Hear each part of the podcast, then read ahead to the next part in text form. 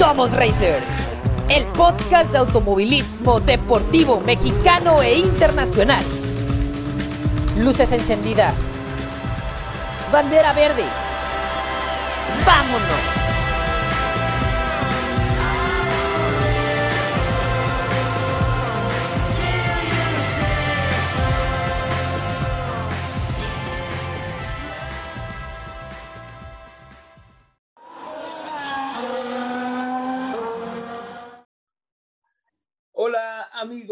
Somos Racers. Hoy estamos eh, haciendo una eh, emisión especial para todos ustedes en donde vamos a estar hablando de lo sucedido este fin de semana en todo el automovilismo deportivo, primeramente el mexicano, y también vamos a hablar de lo sucedido en competencias internacionales.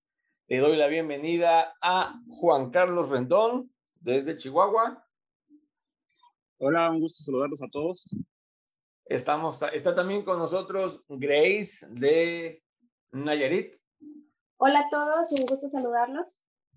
Desde la República Hermana de Argentina nos acompaña también Agus. Hola a todos. Y desde la chulísima Puebla, Monse, bienvenida. Hola, hola, ¿cómo están? Perfecto, Racers. Pues bueno, Vamos a iniciar, y hablando de Puebla, vamos a iniciar eh, anunciándoles que eh, este fin de semana, este sábado y domingo, en el Autódromo Miguel Abet, ahí en, en la localidad de Amozoc, en Puebla, se va a llevar a cabo el Gran Premio Red Cola de NASCAR México, que es la quinta fecha de la temporada del serial eh, de carreras más importante que tiene México. Y pues bueno, en Guadalajara vimos un super carrerón con ganando, ganándolo Javi Razo, imponiéndose por ahí a Rubén García Jr., imponiéndose a, a varios pilotos, que bueno, la pelea estuvo muy buena, pero ahora viene eh, NASCAR México, ah, vamos, NASCAR México va a Puebla, se correrá ahí en, en el Autódromo Miguel Abed en la modalidad de óvalo. Acuérdense que el Autódromo Miguel Ave tiene varias configuraciones para, varias, para las categorías que, que llegan y NASCAR México va a estar corriendo en modalidad óvalo con un, un pedacito del infield. A ver, Monse, tú, tú, has, tú que eres y que estás eh, eh, muy no involucrado tal vez, pero sabes un poquito más de este tema. El, el Miguel Abed es un óvalo completamente, o sea, tiene una configuración de óvalo o hay una curvita hacia el infield. Óvalo tal cual. De hecho, la parte de la peraltada, eh, iniciando o más bien finalizando la recta principal, normalmente no se ocupa porque sí tiene como mm, cierta dificultad, llamémosle, ¿no? Entonces, como que hay muchos pilotos que de repente no tienen esta pericia para tomarla y sí ha habido muchos accidentes ahí eh, aparatosos. Entonces, normalmente, pues esa, esta parte del óvalo solamente lo corren ya como personas que tienen mucha experiencia corriendo o que ya están en una categoría mayor. Pero sí, el, el AIMA, para los, que, para los cuates, ¿no? Este, tiene esta configuración de óvalo y también tiene como un pequeño circuito con algunas curvas que también están bastante interesantes de tomar eh, por el centro. Sí, yo recuerdo que eh, cuando NASCAR fue a Puebla el año pasado, sí tomaron este, como parte del infield, que es como una, una curva hacia la izquierda, luego una pequeña horquilla hacia la derecha, que los, los saca nuevamente a la parte del óvalo hacia la recta principal. Y bueno, el es que va a estar NASCAR México ahí, el campeonato, van a estar también las camionetas de Trucks México, eh, hablando de las camionetas de Trucks México, que van a ser las primeras en salir a practicar, a clasificar y a correr. Recuerden que el evento es el sábado 16 y el domingo 17 de julio. En las camionetas está Diego Ortiz. Diego Ortiz es un chavo de la capital del país, a quien ya entrevistamos aquí en Somos Racers, es el actual líder del campeonato. Corre con la camioneta número 19 del equipo HO Speed Racing. Y este chavo va por su quinta victoria consecutiva. La quinta eh, viene, de, vamos, desde que comenzó el campeonato, viene ganando todas las carreras. En Guadalajara se le puso medio complicado el asunto ahí con Eloy Sebastián Muñoz, con Alonso Salinas, con, eh, eh, con Rodrigo de Colombres, con Rodrigo de Colombres es el, el, piloto local en la quinta fecha de NASCAR. Y este cuate de Diego Ortiz, pues viene, va, por, su, por su quinta victoria consecutiva y por su tercer gran, gran slam o gran chelem, como le quieran llamar, llevándose la, la práctica, la quali y la carrera. Después de que eh, corran las camionetas, esto va a ser el domingo, vienen las, los autos de NASCAR México y NASCAR Challenge, para los que no están muy empapados de este tema, NASCAR México son los expertos y NASCAR Challenge son los novatos de NASCAR México. Es decir, corren juntos, corren, corre todo el, el, el, roster junto. Este, el viernes, el, perdón, el sábado practican los novatos de las camionetas y luego los novatos de NASCAR. Posteriormente, los expertos de las camionetas y los expertos de NASCAR. Luego practican juntos los expertos y novatos de camionetas, luego expertos y novatos de NASCAR, eh, y después clasifican, esto es el sábado, y el domingo son las carreras. La carrera de Trucks México es, eh, está pactada a 70 giros o 60 minutos, lo primero que pase, con una parada en pizza obligatoria, eh, que se despliega por ahí una bandera, una bandera amarilla, y luego eh, vienen los autos de NASCAR México y NASCAR Challenge que corren juntos con una carrera pactada a 140 vueltas o una hora y media aproximadamente. Es lo primero que pase, igual con, una, con un stage o una parada en pits para hacer cambio de llantas, recargar combustible y todo eso. El líder de trucks, como les decimos, como les dijimos, perdón, es Diego Ortiz y detrás de él viene Alonso, Eloy Sebastián Muñoz, perdón, el Oaxaquito Power, muy conocido en el mundo del automovilismo deportivo mexicano como el Oaxaquito Power, es un muchachito de 19 años, pero que tiene un talento tremendo y, y pues ahí es el que le está dando un poquito más de lata a, a Diego. Luego viene Alonso Salinas, y luego viene Diego, no me acuerdo cómo se llama el otro Diego, pero es otro de los rivales de, de Diego Ortiz, que, que, por ahí le va, le va a tratar de complicar la existencia al capitalino de la camioneta 19. Y posteriormente en NASCAR México tenemos como líder a Rogelio López, también ya lo entrevistamos aquí en Somos Racers, pueden escuchar, buscar la entrevista de Rogelio López en Spotify o en iHeartRadio. Y ahí está el, eh, el Royal Fit, el Royal Driver, que viene con una muy amplia trayectoria en, en, categoría de NASCAR, tanto aquí en México como en Estados Unidos. Ya fue campeón de NASCAR, es el, piloto con más victorias en la historia de la categoría.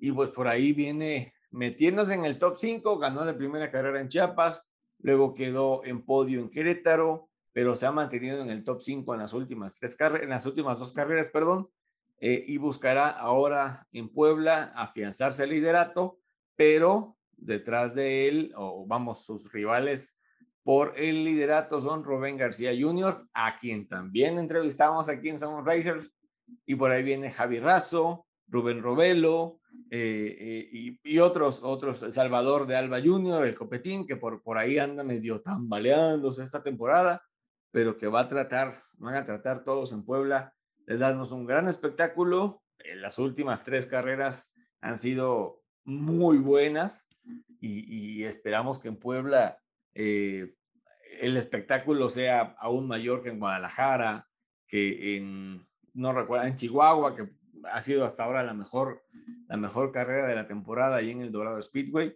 Y bueno, eh, también por ahí, eh, hablando de automovilismo deportivo mexicano, tuvimos la sexta fecha de Copa Noti Auto, que se desarrolló en el Autódromo Hermano Rodríguez, corriendo las categorías Super Turismos Light, Super Turismos, la Vintage Pro Series, la Copa TC 2000 y la Copa 1.8, con, con muy buenas carreras. Este, las pudimos ver en, en, en YouTube, aquí en, en en este podcast, bueno, los que pertenecemos a este podcast pudimos ver las carreras en YouTube y nos regalaron un muy buen espectáculo.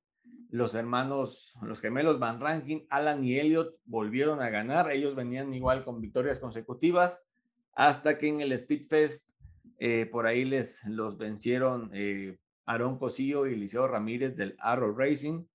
Los vencieron y bueno, les dieron en, en toda la torre por ahí, pero se recuperaron ahora en el hermano Rodríguez. Alan Van Rankin estuvo súper inspirado porque también ganó en, en Superturismos y ganó igual en la, en la Copa Noti Auto, perdón, en, también ganó en Copa TC 2000, disculpen ustedes. Y por ahí también tuvimos triunfos de Oria Chirigut. Oria Chirigut es un rumano que llegó a México el año pasado. Él es campeón nacional de rallies en Rumania.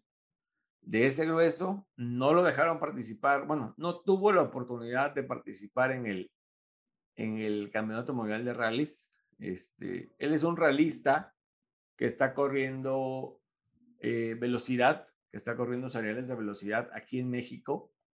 Y eh, tuvimos la oportunidad de conocerlo en persona y entrevistarlo en Pachuca Hidalgo. Y este, y este hombre, pues, mis respetos. Este, eh, ahora está con un equipo en Copa 1.8 y en en, en, Copa Noti Auto eh, y pues ganó las dos carreras. Eh, les explico un poco, tanto Super Turismos como Super Turismos Like y la Copa 1.8 tienen dos carreras cada que hay jornada de Copa Noti Auto. Y eh, Oria Chirigut debutó, debutó, perdón, este fin de semana en el Autódromo Hermanos Rodríguez en la Copa 1.8 como eh, como piloto de, como piloto, perdón, de, de, un equipo que ya lleva unos tres años en la categoría y que bueno, ahora que él está en, en ese equipo, pues ganó las dos carreras con una ah, ventaja amplísima en un autódromo que conoce bastante bien. Entonces ahí el rumano ganó eh, las, las dos carreras. Eh, en, como les decíamos, en Copa TC 2000 ganaron los hermanos eh, Alan, y, Alan perdón, y Elliot Van Ranking. a Alan también lo entrevistamos aquí en Somos Racers. Dios mío, hemos entrevistado a todo mundo. Entonces, mis estimados Racers, así estuvo la, la Copa Noti Auto en Super Turismo Slide también. Hubo muy, muy buenas carreras. por ahí hubo varios ganadores. Estuvo el gran Javier Jiménez, a quien saludamos también. Eh, eh, por ahí estuvo eh, Jorge Caso, que es un viejísimo lobo de mar de las pistas aquí en México. Y por ahí también triunfó en, en, la Copa Noti Auto. La próxima fecha de la Copa Noti Auto va a ser el Gran Premio Viva México, otra vez en el Autódromo Hermanos Rodríguez, y esto va a ser, esto va a ser en agosto.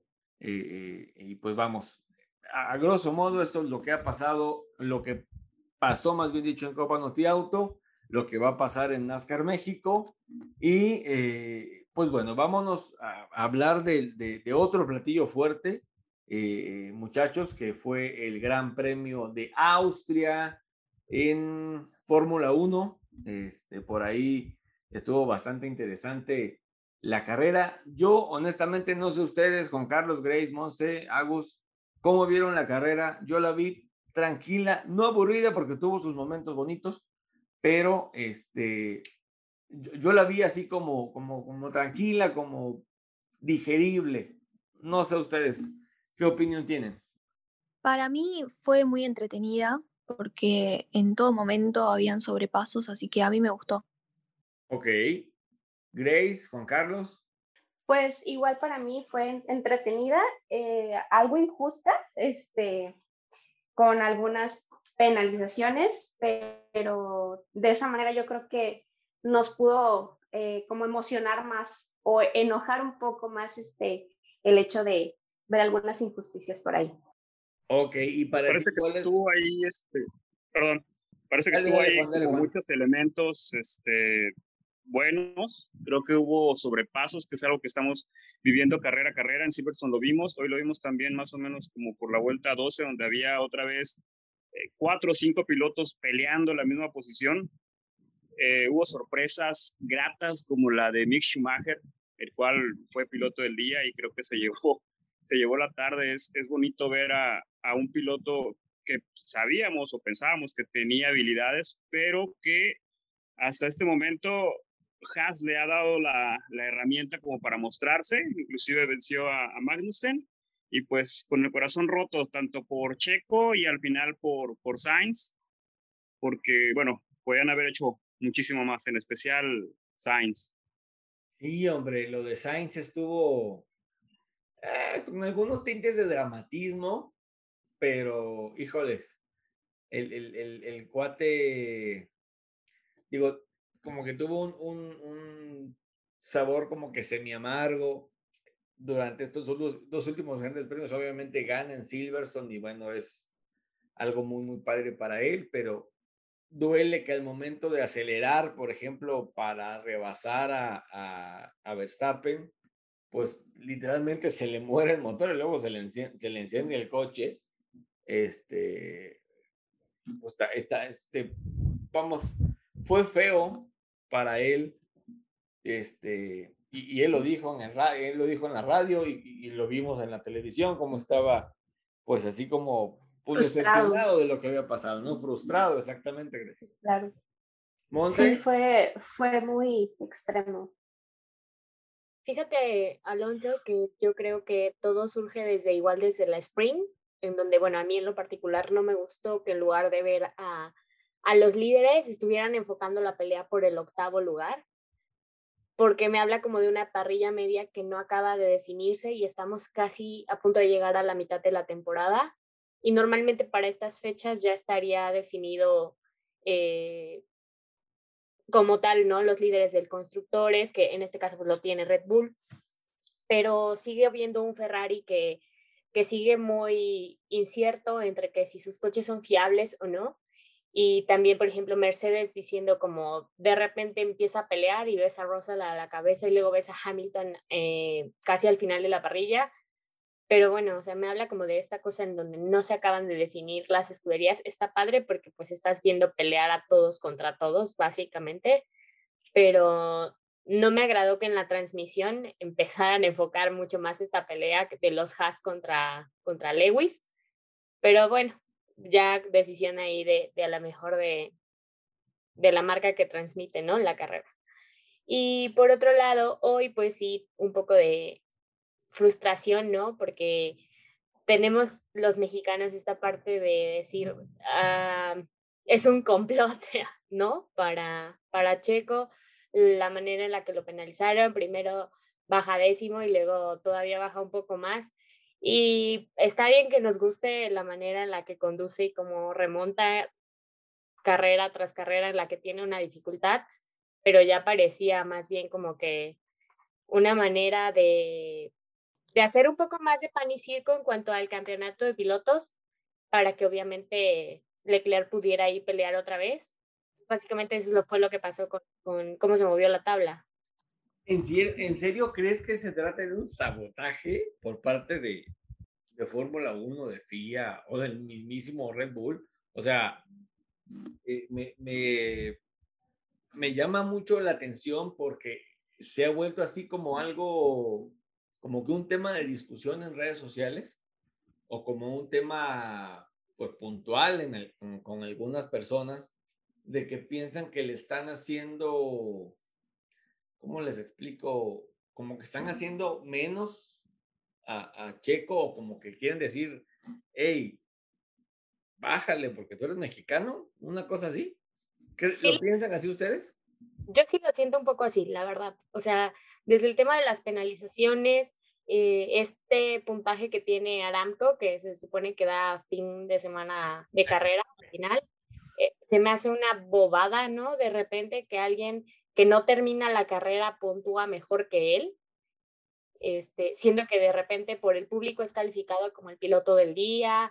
Eh, los comentaristas como que también ya siento que le están dando un poco más de tiempo al micrófono, porque de repente notaba que aunque él estuviera liderando o estuviera haciendo las cosas bien, sencillamente no lo pasaban a cuadro. Entonces, sí siento un poco eh, algo polémico, ¿no? Que voy a decir, que es más bien una discriminación hacia los latinos. Creo que es el tema, no es que sea mexicano, es que es latino y todos los demás pilotos realmente no lo son.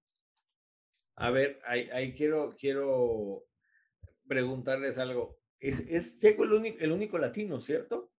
Sí, es el único. Eh, eh, Agus, ¿nos querías decir algo? No, no, nada. Eh, no, yo no creo que sea así como, como dice, por lo menos por parte de los periodistas que son latinos.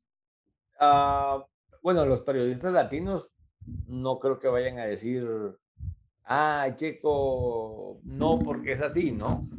Yo creo que va, va más por un tema de, de, de, la parte europea. Juan Carlos. Pues básicamente es una cuestión estadística, ¿no? Si de 20 solo uno es latino, difícilmente pueden, puede prestar la atención a la parte latina. O sea, es un, es un representante latino, sí, de hecho lo está haciendo muy bien. Yo en, en personal punto de vista considero que no existe una especie de complot, creo que así es la, la Fórmula 1, ¿no? Cuestión de suerte y le ha tocado a todos, le tocó a Max, porque si recordamos las primeras dos, tres carreras, Max inclusive decía, no, yo ya me doy descartado al campeonato, necesitaría 45 este, carreras para poder igualar, y, y las cosas van cambiando. Mercedes empezó muy mal, y ahora está como reviviendo. Son, son rachas. De pronto decían, es que ya podemos dar por perdido el campeonato. No, porque esto es Fórmula 1. Y si algo aprendimos la temporada pasada es que hasta el último momento todo puede cambiar. Y eso es algo que, que de pronto nos cuesta un poquito, o, a, algunas personas les cuesta un poquito similar. Obviamente cuando pasa algo malo, pues no queremos, o, o nos es, eh, viene ese proceso como de negación, ¿no? pero, pero así es la Fórmula 1, a veces no te va tan bien, a veces tienes un día brillante, quizás sí por parte de los medios un poco ensalzar, eh, tú ves a, los medios españoles cómo se deshacen cuando hablan de Alonso, cuando hablan de, de Sainz ahora, eh, quizás no sentimos eso en la transmisión eh, de América Latina, pero quitando eso, creo que, que, es muy parejo para todos, porque todos tienen problemas y de alguna manera aquí lo importante es cómo sortean ellos esos problemas, ¿no? Para mí creo que no hay, no hay complot. Pues, pues yo tampoco creo que sea un complot, honestamente, yo tampoco creo que sea un sabotaje por parte de FIA, por parte de Fórmula 1 y por parte del mismo Red Bull. Yo, yo, yo digo que es más un tema de conspiración de los fans, este, pero pues sí es así como que crea un poquito de polémica este asunto de, de Checo, ¿no? Este, la penalización, a mi parecer, estuvo correcta, porque sí se ve en el video muchas veces donde se sale de los límites de pista. Y bueno, hoy pudimos ver en carrera eh, penalizaciones a mansalva por el tema del, de, los, de, los, de los límites de pista. Monse dijo algo muy, muy puntual eh, en la mañana cuando estábamos en el grupo, dijo, los autos son más grandes y la pista ya es muy chica. Eh, amplíanos más bien dicho ese punto de vista, Monse. ¿Por qué nos dijiste esto? A ver. Ok, creo que con Monse tenemos un, tema de audio. Este, y Monse había dicho, y es cierto, los, los, autos, hoy, los autos hoy son más, más largos y la pista del, del, del Red Bull Ring es, es cada vez más angosta. Es un circuito ya viejo, entre comillas, es un circuito que se usa desde, híjoles, como desde el 75 más o menos, y ciertamente a su, a su, ha tenido sus ampliaciones en la, en la, en la pista. Entonces, eh, comparto el punto de vista de, de, Monse, pero Agus, ¿cuál es tu punto de vista? ¿Cuál es eh, eh, tu percepción acerca de esto? yo creo que los pilotos siempre quieren ir al límite eh, y si la pista no da, no da el ancho, te penalizan por, por irte afuera, entonces tenés que levantar y hacer otro radio de giro, ir más lento eh, y no siempre tratar de ir al límite. Ok, pero ¿estás de acuerdo con lo que Monse dijo de que, de que al ser los autos más largos y la pista más angosta, eso causó las penalizaciones o como lo que tú dices, eh, el tema de que los pilotos van al límite? Yo creo que es porque van al límite más que porque, porque los autos sean más grandes, más largos. Creo que es porque van al límite. Y hoy estuvieron saliendo varias banderas blancas y negras advirtiendo y varios se pasaron. Acuérdense que son tres, o sea, tres banderas blancas y negras es penalización de tiempo, ¿sí? Y, varios pilotos, eh, de hecho Checo ya, de hecho Checo yendo último ya tenía dos banderas blanco y negro. Y pues bueno, por el abandono no lo penalizaron obviamente, pero, pero pues sí, yo creo que yo, yo comparto igual aquello de, de lo que dice este eh, Agus acerca de entre que van al límite y que la pista es angosta. Grace. Bueno, yo la verdad también creo lo mismo, que pues iban al límite y yo creo que esto que pasó con Checo y Russell, creo que ambos tuvieron culpa. Eh, no nada más, este, porque yo estuve viendo que muchos de no, es que fue culpa de Russell, Russell, Russell, pero considero yo que Checo pudo haber rebasado a Russell en una recta, que no necesariamente se tuvo que eh, enfrascar en a rebasarlo en la curva y pudo haber evitado pues ese accidente, por eso digo que fue culpa de, de ambos.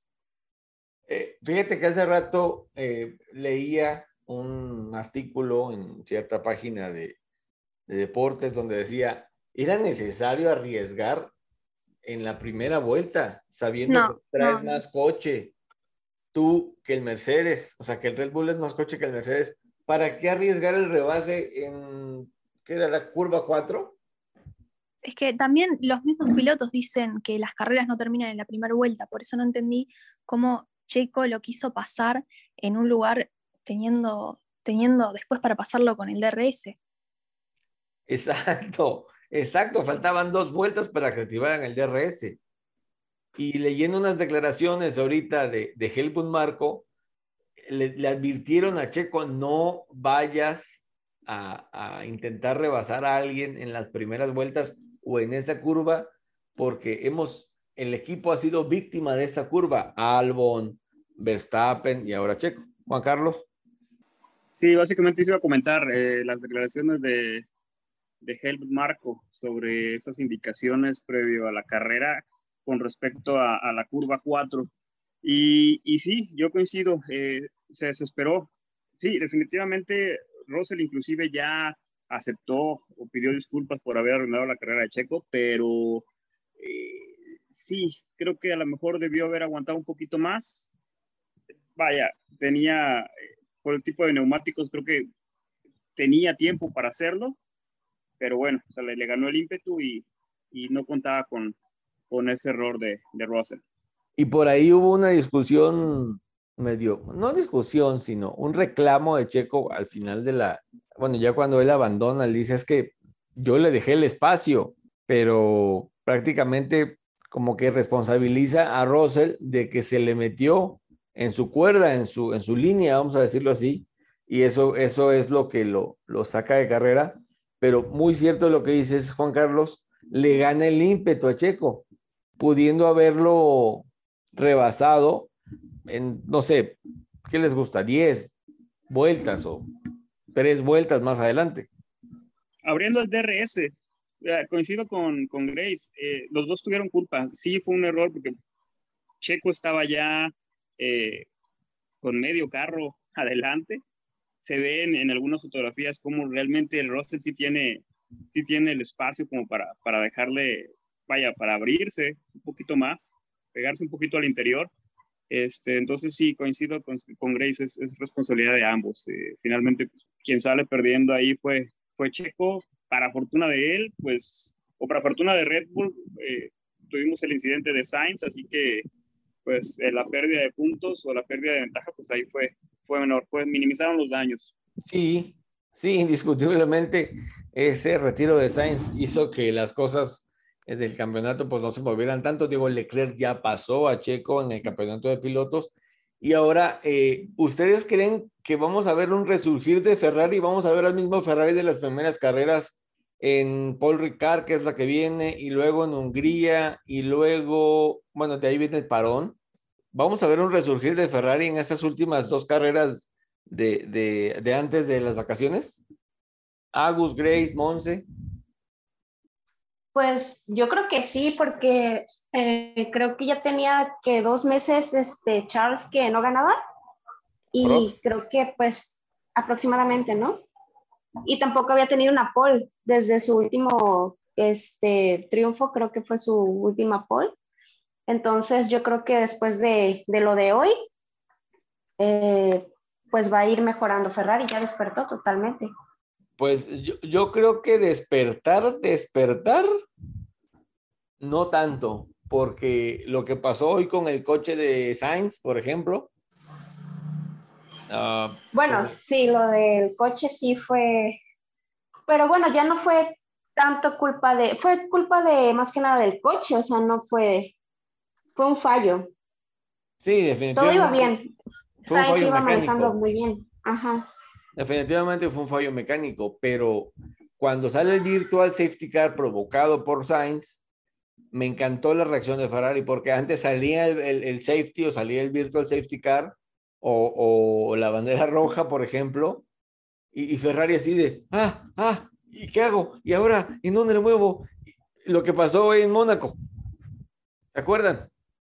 O sea, creo que Ferrari aprendió de sus errores y ahora que hoy le dieron un supercoche a, a bueno, el, el, el, domingo, más bien dicho, le dieron un supercoche a Charles Leclerc y pues gana la carrera, ¿no? Rebasando tres veces a Max Verstappen, tres veces se lo, lo rebasó. Y cuando sale el Virtual Safety Car, entra inmediatamente Charles a, cambiar las duras que traía por unas duras nuevas para asegurar el, final de la carrera y obviamente la victoria yo considero que ahí Ferrari está haciendo muy, vamos, como que se avivó y como que a lo mejor ya empieza a despertar porque empezaba muy bien los fines de semana, empezaba en prácticas muy bien, en clasificación, con poles, con, en, el top 3 y en carrera se caía.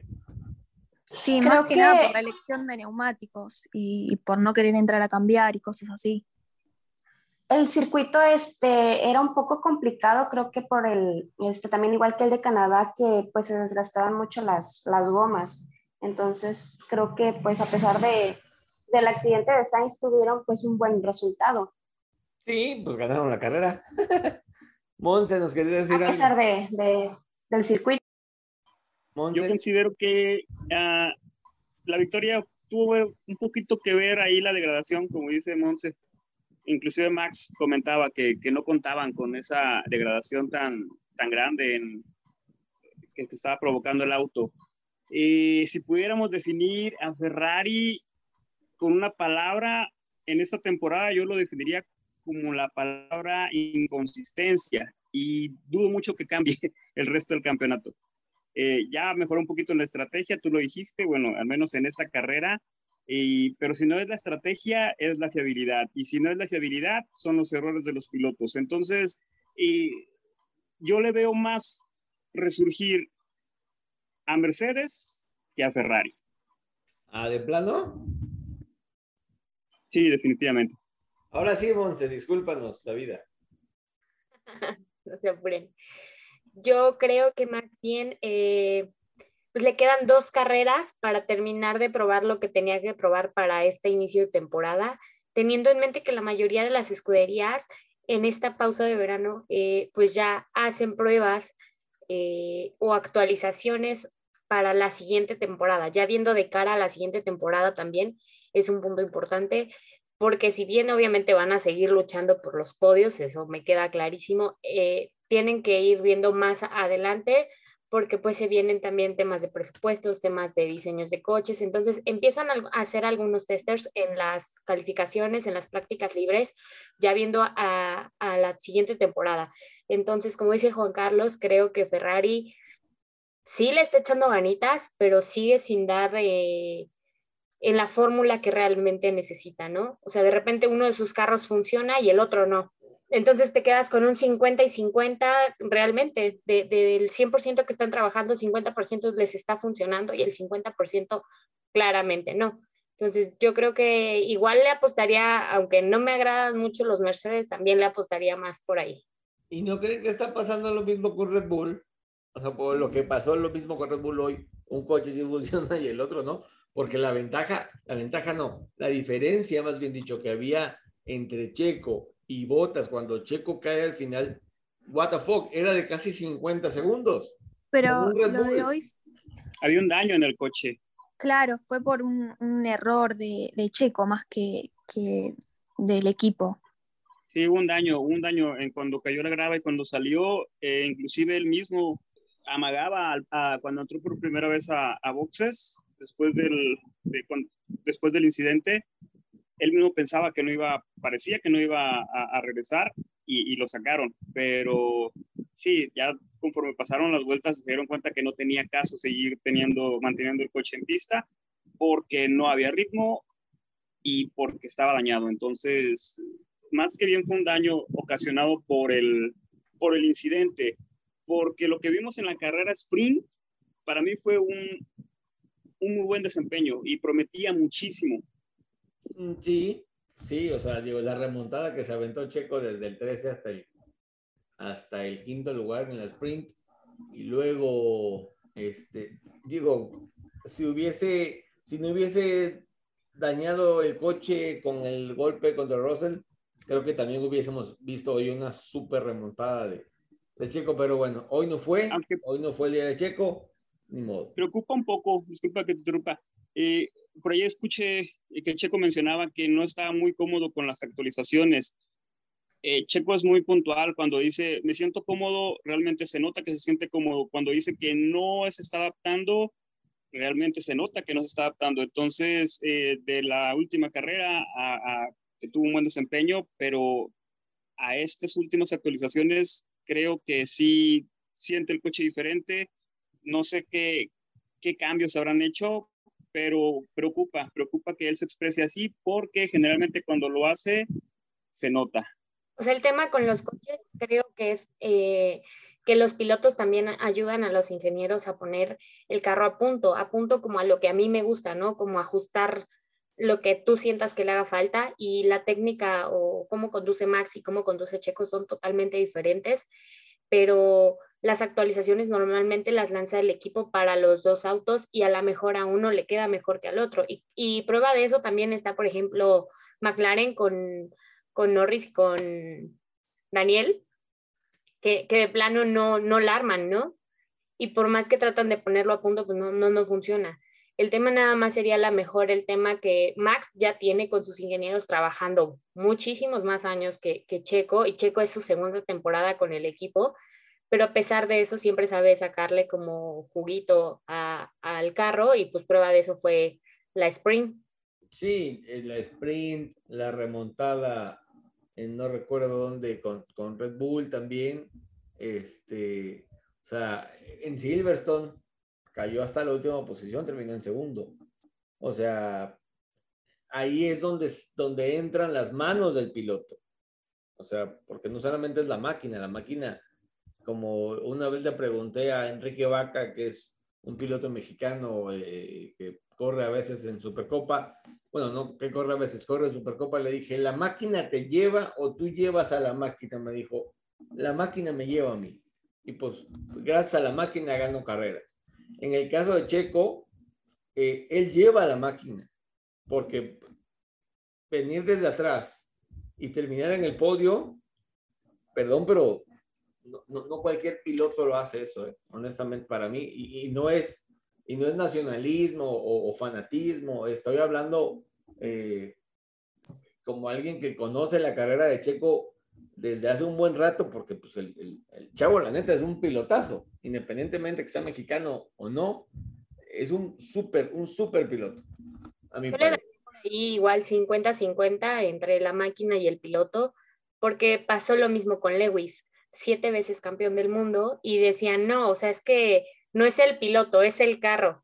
Sigue estando en la misma escudería, sigue siendo el mismo piloto y este año pues nomás no da una, ¿no? Entonces creo que por ahí tienen que ver 50-50, 50 que tus ingenieros en serio desarrollen cosas buenas y pues del otro lado que tú sepas qué hacer con eso. Oye, y hablando, y ahorita ya entrando al tema de Lewis Hamilton, ¿le cayó de rebote el podio o se merecía ese podio Hamilton? yo digo que no se lo merecía para nada, o sea, tan solo la diferencia que tenía entre, entre el segundo y el tercer lugar, o sea, era como, ¿y tú qué haces ahí? Salte esa es Sí, de hecho. le cayó de rebote, a mi parecer le cayó de rebote ese podio a Lewis Hamilton. Agus, Juan Carlos. Yo pienso que hay que estar ahí. La diferencia entre, entre aquí, aquí la, la, el pleito es entre este, Red Bull y Ferrari, porque vemos que después del, del cuarto lugar, o sea, ya después del quinto que fue Ocon, a 68 segundos, eh, los demás estaban a una vuelta. Después Mick y, todos los demás estaban a una vuelta. Eh, eh, el pleito aquí es entre Ferrari y Red Bull, pero para cachar un podio tienes que estar ahí. Tienes que ganarle a Russell, tienes que, tienes que estar adelante del resto. Entonces, que era un poco lo que le pasaba a Checo en, en temporadas anteriores con el Racing Point y con el Force India, ¿no? Eh, la pelea está entre los dos primeros que generalmente están a 30, 40 este, segundos de, de, distancia, pero para merecer ese podio tienes que estar haciendo fila, ¿no? Estar, estar ahí. Digo, no, tampoco soy muy fan de Mercedes, pero no hay que dejar de reconocer que, pues bueno, ya se está haciendo habitual otra vez ver a Luis Hamilton en, en los podios. Entonces, esos son puntos y parece que Mercedes empieza a, ahí a, encontrar cosas positivas. Ya no se ve tanta la diferencia, al menos en estos dos eh, grandes premios. Lo que pasó en Silverstone con Russell, bueno, fue otra cosa, pero pues ya no se ve tanta la diferencia entre, entre uno y otro. Pero ahí sigue Russell, ¿eh? En los primeros cinco, a excepción de su accidente en, en Silverstone, de lo que pasó en Silverstone Ahí sigue eh, Russell entre, entre los primeros cinco. Agus, ¿nos quieres decir algo? Eh, no, que pienso lo mismo que, Juan, creo que no hay que quitarle mérito a Luis, eh, que hay que estar en la carrera y que, que, un podio no te cae, que tenés que estar corriendo. O sea, no se fue, a él no se le prendió fuego el auto, creo que, que no, que, que, se ganó un tercer lugar. Y aparte que Hamilton es un viejo lobo, bueno, ya es un viejo lobo de mar y, se ha convertido en un piloto muy, muy experimentado. Y bueno, la, como, como, nos dijo Juan Carlos al principio, antes de que entráramos a este análisis de que Premio de Austria, qué agradable ver a Mick Schumacher en el top, en el top 10. La neta, qué padre, qué padre y, y, pues eh, yo creo que Michael, el, el Kaiser, si lo, si lo vio, porque hasta donde sabemos, sí, sí, sí escucha y sí este, escucha, más que ver, escucha, creo que le, le ha de haber dado una alegría inmensa ver a su hijo sumar otra vez puntos y estar en el top 10 de un gran premio de Fórmula 1. Así empezó Michael Schumacher. Ahí como que tambaleando, tambaleando, entonces, ojito con Mick, ojito con Mick que no lleva cualquier apellido, ¿eh? Bueno, también ahí yo resaltaría como también que traen un buen motor, ¿no? Y se nota porque los dos autos están compitiendo constantemente. No han tenido la mejor de las suertes, pero pues también tiene que ver a la mejor el colmillo que, ya traigan y que muchas de las veces eh, le pasaba a Russell también, ¿no? Cuando estaba en Williams. Pues si el auto no te da, aunque tú tengas ganas de luchar, pues no, no va a funcionar. Entonces creo que le, sumaría que Miki sí trae muchas ganas, se le nota este entusiasmo y eso es como parte de lo que me gusta con, las personas que recién entran a, cualquier deporte. Cuando estás empezando, le dedicas no el 100%, le dedicas no el 200%, le dedicas el 1000% porque tienes que luchar contra gente que ya está ahí y en Miki eso es lo que está haciendo que también todos lo estemos volteando a ver. Y hoy, eh, viendo la carrera en, de manera eh, interna en el grupo, estábamos diciendo, ¿no? Pues nos gustaría verlo en un podio ya porque ya, ya nos está emocionando con lo que está haciendo. Sí, o sea, es, es muy padre ver cómo también, eso también habla de un, de un cambio generacional. Digo, ya, ya hay pilotos, los únicos dos pilotos, digamos que veteranos de la parrilla son Fernando Alonso, Sebastián Vettel, por ahí colaríamos a Lewis Hamilton, pero el resto, el resto es de 2010 para acá, aproximadamente. El resto de los pilotos que están corriendo. Algunos, pues la mayoría son pilotos de pago, pilotos que, que están pagando su asiento en Fórmula 1 y otros son pilotos de cepa, pilotos que se, que se ganaron el asiento de Fórmula 1 por su talento, por las actuaciones, por los buenos resultados en otras categorías.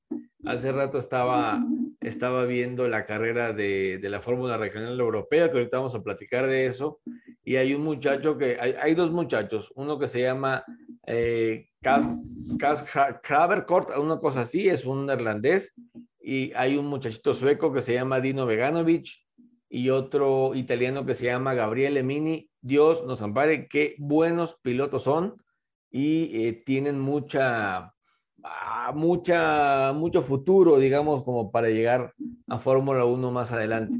Pero eh, eh, en general, amigos racers, Monse, Juan Carlos, Agus, Grace, eh, vimos una carrera entretenida, como dijo Agus al principio.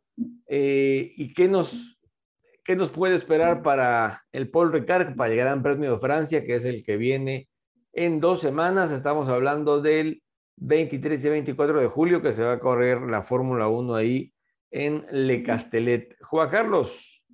bueno, creo que eh, el Gran Premio de, de Francia no, híjole, como que no emociona mucho.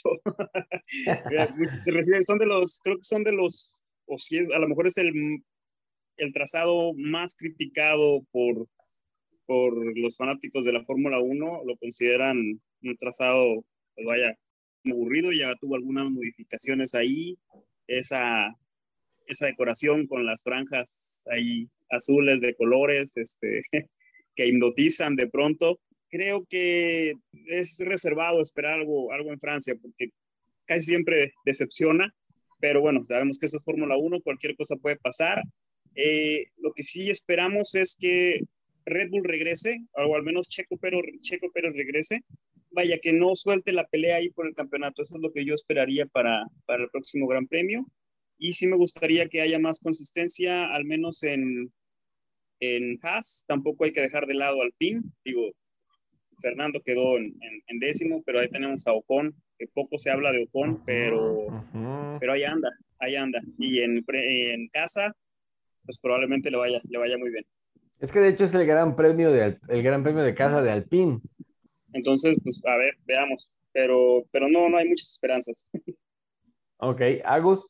Em, creo que van a haber pocos sobrepasos en, en, ese gran premio, pero la emoción la va a dar eh, Vettel, eh, perdón, uy, Vettel, porque Leclerc... puede que sí, puede que sí, puede que sí.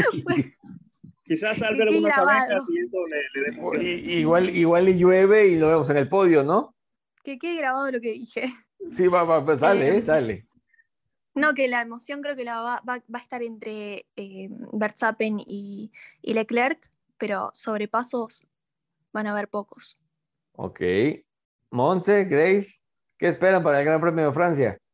Pues eh, la verdad estoy como en modo neutra, pero así como dice Agus, eh, pues todos estamos esperando en la competencia entre Max y, Charles.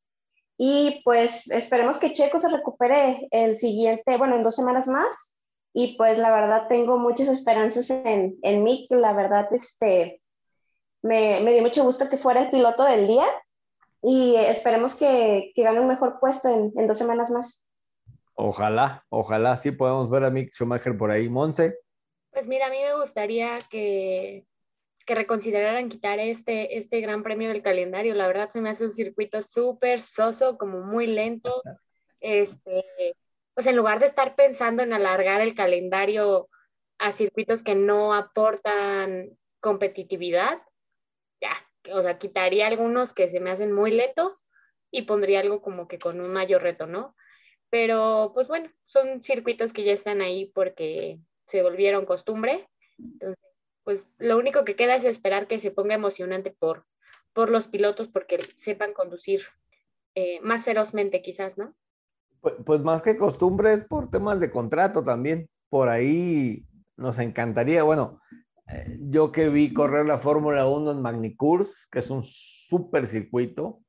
Digo, si alguna vez tienen la oportunidad, Racers, de ver un video en YouTube, incluso en la plataforma de F1 TV del Gran Premio de Francis Magnicurs, ese es un muy buen circuito y estaría muy padre que el Gran Premio de Francia se trasladara a Magny-Cours otra vez, donde vimos batallas muy, muy padres este, en el Schumacher. Hay una batalla de Schumacher con Alonso que, bueno, maravillosa.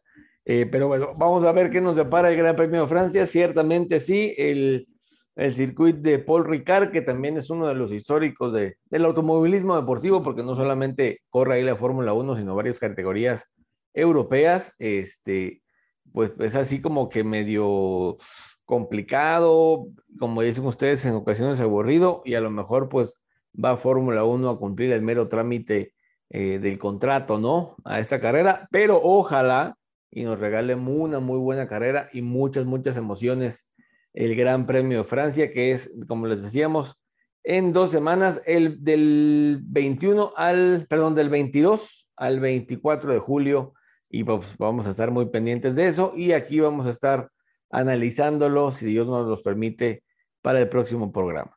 Vamos a pasar ahora a la actuación de los mexicanos Noel León y Santiago Ramos en la Fórmula Regional Europea.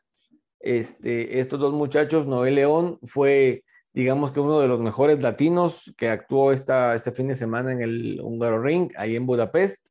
Noel terminó en la posición 7 de los novatos eh, el sábado en la primera carrera y en la segunda en la posición 11 de su grupo de novatos. Él ahorita está en el grupo de novatos junto con Santiago Ramos, que es otro mexicano. A Santiago no le fue, digamos que también eh, el fin de semana. Están en su temporada de aprendizaje los dos, están corriendo a un nivel mucho más alto de lo que corrían aquí en México. Noel León fue campeón de la Fórmula 4 de Estados Unidos, campeón de NASCAR Challenge, de, de NASCAR México Challenge, fue campeón de Fórmula Karts aquí en México, pero ahora está corriendo en Europa, donde es un nivel mucho más alto, mucho más competitivo. Y Santiago Ramos igual estuvo acá en Fórmula Karts, estuvo corriendo algunos autos stocks, autos turismo, más bien dicho, pero pues ahora está corriendo monoplazas en, en la FRECA, en la Fórmula Regional Europea. Son autos monoplazas motorizados por Alpine y pues por ahí, pues no le está yendo así como que muy bien a Santiago. Insisto, los dos están aprendiendo. Noel León pertenece a la Red Bull Racing Academy, que, este, que pues de donde surgieron eh, algunos pilotos como Sebastian Vettel, como el mismo, bueno, el, el, el Quejas, Pierre Gasly, este, y, que han surgido por ahí buenos pilotos de, de Fórmula 1. Daniel Ricciardo también estuvo por ahí en, en, la Red Bull Racing Academy y ahora está Noel León eh, vieron este, muchas habilidades en él y pues yo creo que es uno de los candidatos a reemplazar a Checo Pérez más adelante en Fórmula 1 cuando, cuando Checo se retire. Entonces, eh, fue un fin de semana 2 k 3 regular para, para estos pilotos mexicanos que, que, que, compiten en Europa. El siguiente compromiso de la Fórmula Regional Europea será nada más y nada menos que en Spa-Francorchamps si no mal recuerdo, será en el mes de agosto. Este, entonces, eh, por ahí va a significar otro reto para, para, para estos jóvenes pilotos que, como les digo, hay unos talentos muy, muy, muy importantes ahí que están eh, brillando. Uno de ellos es Sebastián, Sebastián Montoya, el hijo de Juan Pablo Montoya. Juan Pablo Montoya no está así como que muy de acuerdo que su hijo esté corriendo en freca porque considera que son autos muy lentos, muy inferiores y que su hijo merece un poquito un mejor auto, pero bueno, veamos cómo, cómo siguen evolucionando Noel y Santiago en la Fórmula Regional Europea. Ahí siguiendo en el tema de los mexicanos, eh, por ahí tuvimos también a Roberto González Valdés, que logra otro podio en el Campeonato Mundial de Resistencia con el equipo Jota Sports. Se sube al segundo lugar en las seis horas de Monza en la categoría LMP2 el, de Monterrey, que también corrió Champ Car junto a, a Michel Jordan Jr., eh, corrió junto a Mario Domínguez, junto a Adrián Fernández, este, por ahí el, buen Robert González eh, consigue otro podio. Él ganó las 24 horas de Le Mans en, en la categoría LMP2, no sé si se acuerdan, aquí lo llevamos en, en Somos Racers. Y eh, él, él, ahora se sube al podio en Monza, en el Templo de la Velocidad, en las seis horas de Edelweck. y logra también una, una gran, gran, gran actuación el, mexicano en, en, Monza y pues, eh, pues lo felicitamos, desde aquí le mandamos una felicitación, seguimos tratando de convencerlo para que nos regale una entrevista, pero pues felicitamos demasiado a Rob González que, que se sube al podio por segunda vez consecutiva en el Campeonato Mundial de Resistencia. Y Racers para cerrar, en NASCAR en Estados Unidos, eh, se corrió en Atlanta esta carrera donde el mexicano Daniel Suárez termina en sexta posición. Eh, la carrera la gana Chase Elliott, eh, que por ahí tuvo problemitas en, en, en, la vez pasada, si no me equivoco, fue en Nashville. por ahí tuvo un tema, Chase Elliott causó un accidente, pero ahora gana gana la carrera en, Atlanta y bueno, anda, anda tambor batiente por ahí el buen Chase Elliott y también con muy buen paso anda Daniel Suárez colocándose, ya lleva tres, cuatro carreras eh, en el top 10 y eso pues le está eh, jalando buenos puntos al mexicano para, eh, para el campeonato. Racers, nos vamos despidiendo de esta, de esta misión especial que hoy tuvimos aquí en nuestro podcast.